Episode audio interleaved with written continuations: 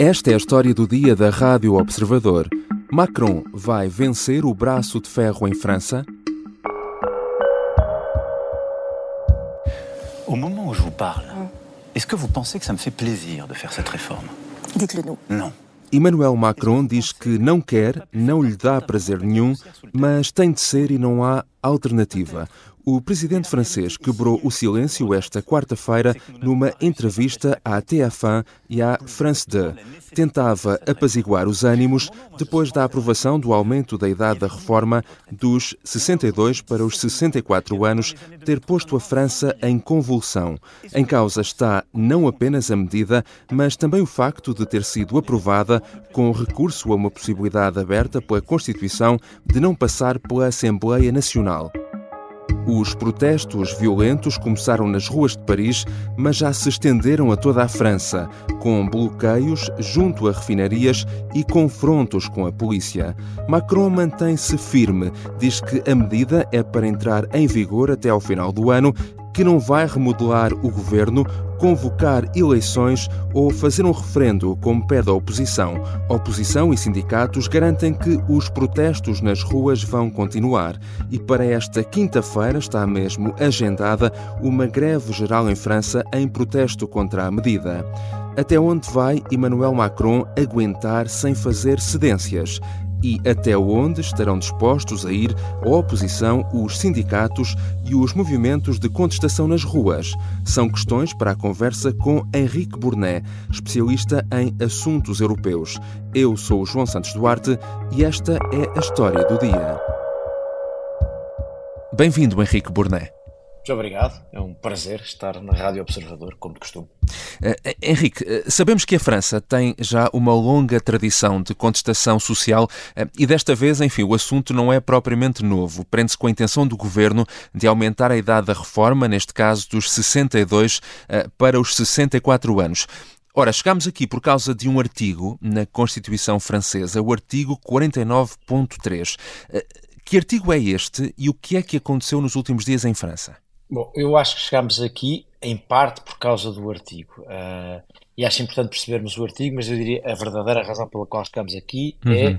é a reforma. Se ela tivesse sido aprovada no Parlamento, em caso de haver, no caso de haver uma maioria, eu acho que estaríamos a assistir às mesmas contestações. De qualquer maneira, este artigo é uma originalidade da Constituição Francesa, que já foi revisto uh, em 2008, foi alterado em 2008, mas é uma originalidade da Constituição Francesa que basicamente pretendia evitar que se repetisse o que aconteceu entre 1946 e 1958, quando houve 22 governos que uhum. caíam que nem tortos. E, portanto, a certa altura criou-se uma solução para quando os governos não têm maiorias para aprovar medidas importantes, uh, tentam aprová-las sem ser preciso passar pela Assembleia e dando à Assembleia a oportunidade de reagir, criando uma maioria de sinal contrário de, e, portanto, uma, pode evitar a aprovação com, uma, com a aprovação de uma moção de rejeição. Isto, no fundo, joga com as maiorias positivas e negativas, uhum. que foi o que nós assistimos aqui.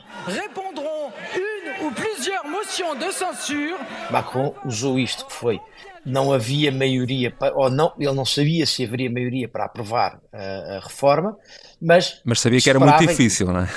Exatamente era arriscadíssimo mas sabia que era provável que conseguisse que não se conseguissem reunir votos suficientes para chumbar o governo porque havia alguns deputados que seriam contra a reforma contra a, aprovação da reforma, mas que não seriam a favor de fazer cair o governo. E, portanto, é, é este jogo. Agora, é preciso dizer isto. Um, é, é, um expediente que a Constituição Francesa tem, já foi usado 100 vezes, portanto, não é uma coisa inédita. Uh, já foi usado, uh, por exemplo, para a reforma da lei do trabalho em 2016 e criou imensos protestos também. Portanto, não é inédito, uh, e não me parece que seja a causa de fundo. Acho que é um bom pretexto, mas não acho que, é a causa de, que seja a causa de fundo. E se há uma coisa que eu regrette, c'est que nous n'avons pas réussi à partager la contrainte plus exactement, la nécessité de faire cette réforme. Falemos então dessa causa de fundo, uh, que é o aumento da idade da reforma. E na entrevista que deu esta quarta-feira, uh, Macron uh, fez também aqui uma espécie de meia-culpa. Admitiu que não conseguiu comunicar aos franceses a necessidade da medida. Ora, diz agora que a alternativa a aumentar a idade da reforma seria o corte das pensões ou então o aumento brutal do déficit, comprometendo as gerações futuras. o presidente francês, de alguma forma, precipitou-se, não terá percebido a convulsão social que a medida iria provocar, não só a medida, mas a forma como foi aprovada? Eu diria que não. Eu acho que é impossível um político experimentado em França não adivinhar que uma reforma desta natureza levaria a este tipo de contestação. Daí aquilo que eu dizia há pouco, eu acho que mesmo que não tivesse sido feita por esta via, não era por ter sido aprovada com a maioria eh, parlamentar que, ia, ia, haver menos contestação na rua. Eh, e, portanto, não me parece que tenha sido uma falha de cálculo político nesse sentido. Eu, por acaso, acho que há a haver falha de cálculo político foi noutro lugar. É que Macron hum. inicialmente queria mudar para os 65 e antes das, da contestação já há muito tempo que tinha decidido reduzir para os 64 e não para os 60, e, e não uh, os 65. E, portanto, digamos que a cedência foi feita antes da contestação. E, se quisermos, do ponto de vista da tática política, talvez não tenha sido genial. Agora, há, há duas coisas que é preciso dizer. Primeira, isto foi claríssimo, isto foi dito durante a campanha eleitoral por Macron. Uhum. Esta reforma vinha, foi um dos temas mais importantes da campanha eleitoral e foi claríssimo do lado de Macron. Portanto, não era nenhuma novidade, não é? Não podemos dizer que enganou os não, eleitores. Exatamente. Não, há, não houve nenhum engano, mas foi aí que houve a tal alteração dos 65 para os 64 para ser mais aceitável. E, e portanto, não é, uh, não, não é uma questão que me pareça que há algum erro de cálculo político. Isto iria sempre acontecer há uma dificuldade em comunicar. Assim, não sei se quando diz isto estás genuinamente a pensar que podia ter comunicado melhor hum. ou se hum. está a pensar, bom, é a única coisa que eu posso dizer é que devia ter comunicado melhor, porque é a única resposta que um político tem quando não, quando não tem como resposta dizer que vai fazer diferente ou cometer outro tipo de erros. Uh, agora, é, é, é mais ou menos inevitável, quer dizer, Macron se não apresentasse esta reforma seria um presidente profundamente incompleto, porque esta reforma é necessária. Mas enfim, uhum. já lá iremos com certeza. Uhum. Uh, aqui em Portugal, olhando uh, para estas notícias e para o que está a acontecer em França, uh, e comparando com o que acontece cá, a idade da reforma em Portugal em 2023 é muito superior, é de 66 anos e 4 meses. somos, de resto, um dos países da União Europeia com a idade da reforma mais alta, enquanto que a França tem neste momento uma das idades mais baixas. Por que é que isso ainda acontece em França?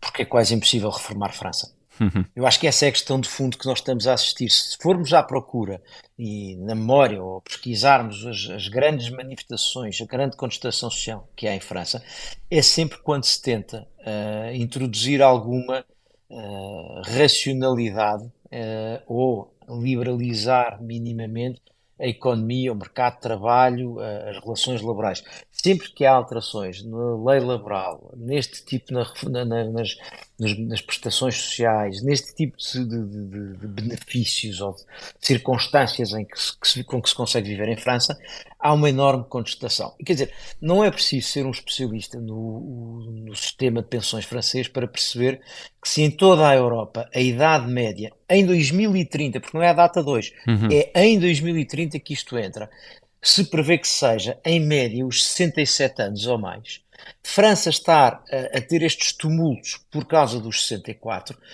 não é difícil perceber que é, há qualquer irracionalidade aqui, por mais que se diga que podia ter feito de outra maneira, baixar os, aumentar os impostos ali, gastar menos a colar, quer dizer, a sustentabilidade do sistema, que a França teria que ser um caso absolutamente excepcional em toda a Europa Ocidental, uhum. que era conseguir garantir uma quantidade de benefícios numa população que vive muitos anos depois de reformar, uh, sem ter que aumentar a idade de reforma. Portanto, a probabilidade de esta reforma ser evitável parece-me que é muito baixa. Só um detalhe, porque é que uhum. nós em Portugal não temos esta contestação? Porque inteligentemente resolvemos isto em colaboração com os, os partidos em colaboração, pelo menos não contestando os partidos à esquerda, uma reforma feita à direita, que foi, no fundo, tornar uh, a, alteração, a idade da reforma indexada à esperança média de vida. E, portanto, isto muda automaticamente conforme muda a esperança média de vida, o que faz com que nenhum governo tenha o ónus horrível de ter que subir dois anos ou três anos de uma vez, e isto vai adaptando. Mas isso foi possível porque houve acordo uh, uh, para evitar que, que, o sistema fosse impossível de gerir. E, uhum. portanto, na altura foi à direita, mas a esquerda também não quis ficar um dia com esses ónus. Isso não existe em França e esse para mim parece-me que é o verdadeiro problema. Já voltamos à conversa com Henrique Burné, especialista em assuntos europeus e habitual participante do programa Café Europa da Rádio Observador.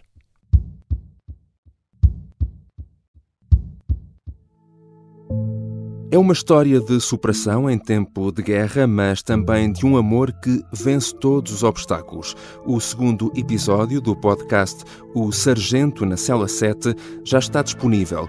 Conta a história de António Lobato, o piloto da Força Aérea que esteve preso sete anos e meio durante a guerra em África. Pode ser ouvido no site do Observador e em todas as plataformas de podcast, e há um episódio novo a cada terça-feira. Se gostar, pode partilhar, classificar ou mesmo deixar os seus comentários. Estamos de regresso à conversa com Henrique Burné, especialista em assuntos europeus. Eh, na entrevista em que quebrou o silêncio sobre esta polémica, Emmanuel Macron não se defendeu apenas, mas também procurou eh, jogar ao ataque. O presidente francês acusa, acusou nomeadamente os sindicatos de partirem para estes protestos sem terem proposto uma solução de compromisso. Sim, uh, e aí entramos um pouco naquilo que eu dizia há pouco, não é? Que é uh, Macron cedeu por antecipação uh, uhum. dos 65 aos 64 e, portanto, também o espaço negocial, não é aquela coisa de encontrar a meio caminho, ficou um bocadinho dificultado eh, porque ele já tinha cedido primeiro. E os, e os, sindicatos não estão disponíveis sequer para admitir a ideia de subir a idade da reforma, o que torna esta discussão bastante difícil, não é? E, portanto, tem aqui um problema. E depois, repare, tem, isto, tem, tem dois problemas, hum. dizíamos no princípio.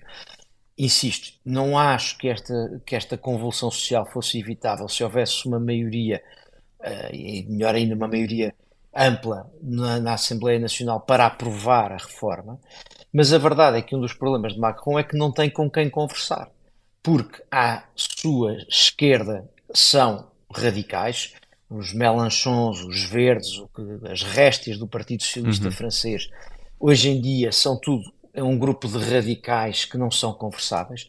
E à sua direita tem a extrema-direita de Le Pen, que não é conversável, evidentemente, e sobram-lhe os republicanos, que estão perdidos entre saber, entre concordar certamente na sua grande parte com a necessidade da reforma, quererem ter algum espaço de existência política uh, e não quererem ser uma espécie de continuação de Macron por outra via. E, portanto, Macron não tem sequer com quem negociar. Esse é talvez um dos maiores problemas. E depois, em França, aquilo para nós nos impressiona bastante, uhum. uh, e eu não estou a desvalorizar, nem estou a dizer que, não, que isto não possa acabar uh, numa, numa situação política uh, muito difícil, mas estes tumultos são mais, enfim, banais talvez sejam um, um exagero, mas são mais comuns em França do que nós achamos razoável e do que na maior parte dos países. E, portanto, isto nós estamos a assistir em França, já assistimos no Gilets jaunes, já assistimos na lei de trabalho do Manuel Valls, já assistimos nos, na história dos Banlieues no tempo do Sarkozy, ou seja, a França, uhum. quando protesta, protesta assim, um pouco bizarro.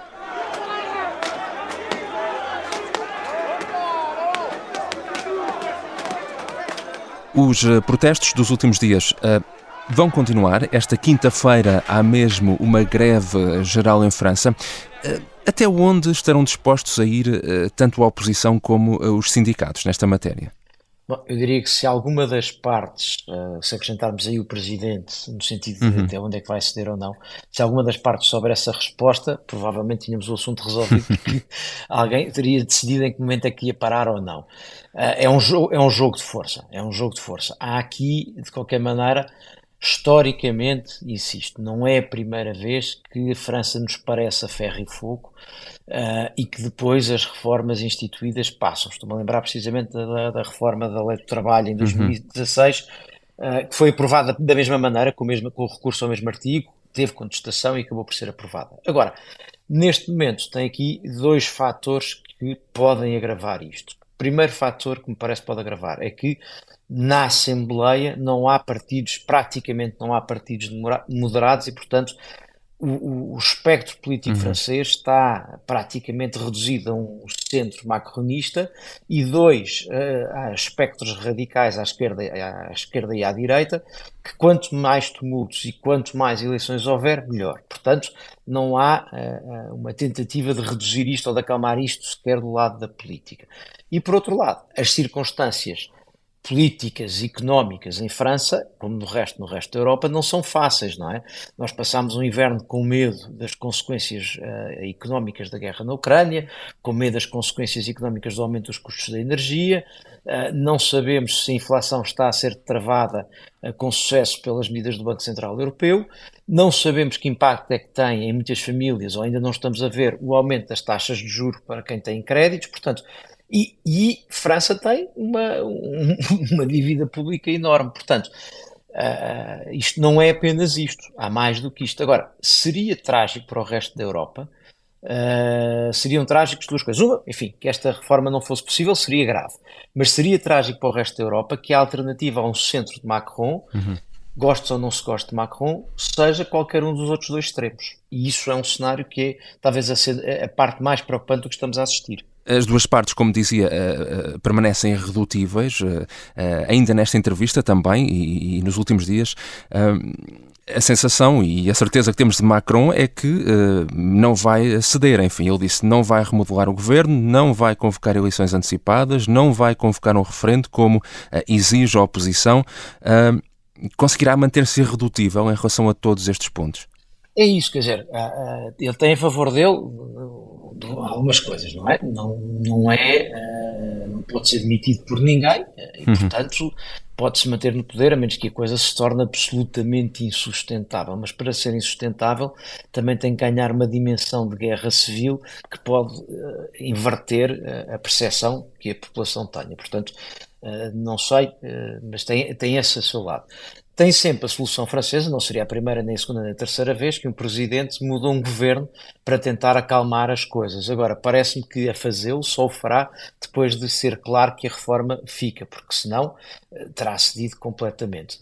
Se há algum momento em que se possa fazer aqui uma versão da reforma mais aceitável, a grande questão, a grande dificuldade de Macron aqui é com quem é que ele negocia essa versão, isto é, para além da rua, com quem é que ele na, na Assembleia negocia essa versão. Sim não vai ser com a extrema-esquerda nem com a extrema-direita. Portanto, era preciso que os republicanos quisessem uh, propor uma solução intermédia e que dissessem nós apoiamos uma solução qualquer, 63 anos e meio, um modelo dinâmico, outra coisa qualquer, uh, e aí nesse caso damos a legitimidade democrática que falta.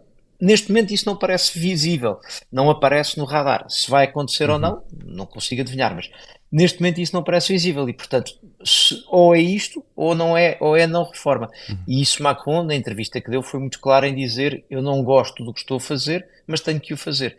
Que me parece que é a maneira mais inteligente que um político tem para explicar quando está a fazer uma reforma que é dura, mas que entende que tem que ser feita. Mas entre les sondages et le court terme et l'intérêt général du pays, je choisis l'intérêt général du pays. Et s'il faut derrière endosser l'impopularité aujourd'hui, je l'endosserai. O presidente francês garante que está disposto a sacrificar a sua popularidade se tal for necessário para fazer eh, avançar medidas como esta que considera serem fundamentais para o país. Ora, Macron está no seu segundo uh, e último mandato, já não pode ser reeleito, portanto, a questão da popularidade também já é um pouco relativa, apesar de tudo, mas tem o problema de contar com um governo minoritário, como já dissemos, na Assembleia Nacional. Isso significa que uh, será muito difícil implementar as reformas que pretende fazer neste seu derradeiro mandato. Pois, esses são, esses são os dois pontos, não é? Primeiro, enfim, é, fica-lhe bem dizer que não se importa de não ter popularidade, também não precisa dela para ser reeleito. Enfim, precisa para ter condições de governabilidade, porque um presidente extraordinariamente impopular durante muito tempo é capaz de, de se tornar inviável. Mas, enfim, a verdade é isso, mas fica-lhe bem dizer, eu prefiro fazer bem a ter popularidade, certo? O problema é o outro que estava a dizer. Um, Uh, uh, como é que governa. Isso é um problema que vem desde o início deste mandato uhum. do Parlamento, que é destas das últimas eleições legislativas do ano passado, que é este Parlamento onde Macron não tem com quem conversar, porque uh, o que aconteceu à esquerda francesa, nós, é preciso lembrarmos que o PS francês desapareceu, implodiu. O PS francês é, é um partido histórico com um peso e uma importância enorme na história, não só de França, mas da Europa. Desapareceu, não existe, é uma, é uma coisa reduzida, é uma coisa ínfima. Uh, e, portanto, o problema é que não só não tem ali uh, com quem negociar essas medidas, como os verdes também estão a ter a tentação de serem igualmente radicais.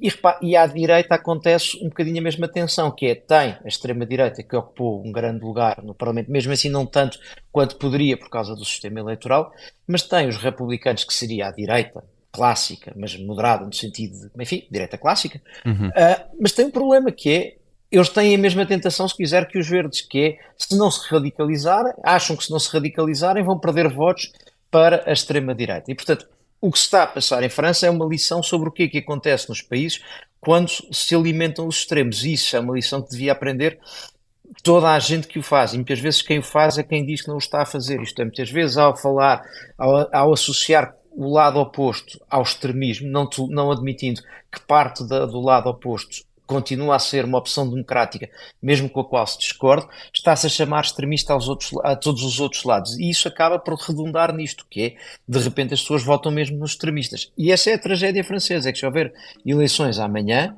corre o seríssimo risco, quer para a presidência, quer para o Parlamento, da escolha dos franceses ser entre a extrema esquerda e a extrema direita, ou a direita radical e a esquerda radical.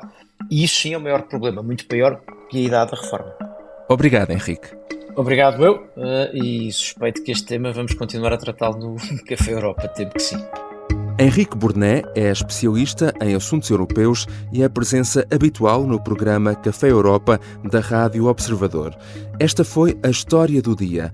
Ouvimos também sons da televisão francesa TF1 e da agência Reuters. A sonoplastia é do Artur Costa, a música do genérico do João Ribeiro. Este episódio contou também com a colaboração do jornalista Manuel Rocha Leite. Eu sou o João Santos Duarte. Até amanhã.